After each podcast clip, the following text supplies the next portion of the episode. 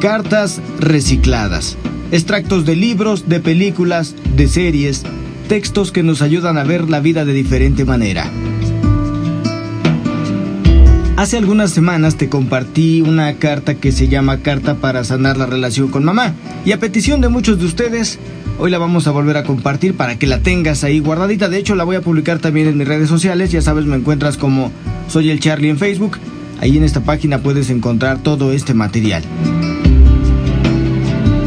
La carta dice así. Madre, perdóname por fundirte con mis recuerdos, por no distinguir que eres un ser espiritual que amorosamente se prestó a la obra de teatro que protagonizamos en esta tierra. Perdóname por hablarte de cualquier manera, por desconocer que tenemos un pacto, por herir tus sentimientos a partir de mis propias percepciones. Perdóname por cada minuto en el cual creí que todo esto se trataba de ti y no de mí. Perdóname por nuestra historia juntos, por pretender cambiarla, por no superarla. Perdóname porque no me es fácil saber y sentir quién eres realmente porque a través de ti solo veo a mi niño lastimado, porque solo percibo dolor. Perdóname por querer marcharme de tu vida. Perdóname por haberme ido. Perdóname por no querer volver a ti. Perdóname por no honrarte y no amarte lo suficiente. Me perdono completamente porque yo no tengo manera de saberlo todo, porque soy tan inocente como tú. Me perdono completamente por mi capacidad latente para lastimar, para resentir, para dañar para odiar, nada de esto ha sido creado conscientemente.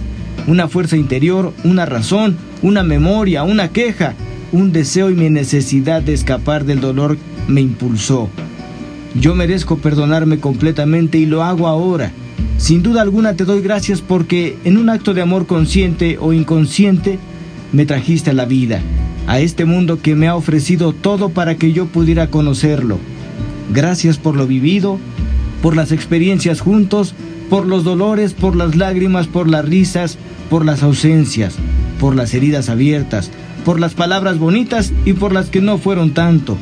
Todo ello me ha forjado como el ser humano que soy. Te doy gracias porque existes en algún lugar de mi ser y porque me escuchas ahora. Te bendigo siempre.